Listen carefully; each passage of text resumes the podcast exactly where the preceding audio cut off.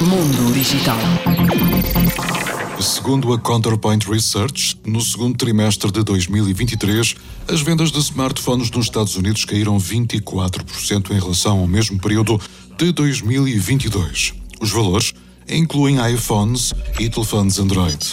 A Apple teve uma queda de 6%, a Motorola de 17%, a Samsung de 37% e a TCL teve o maior declínio, com 70%.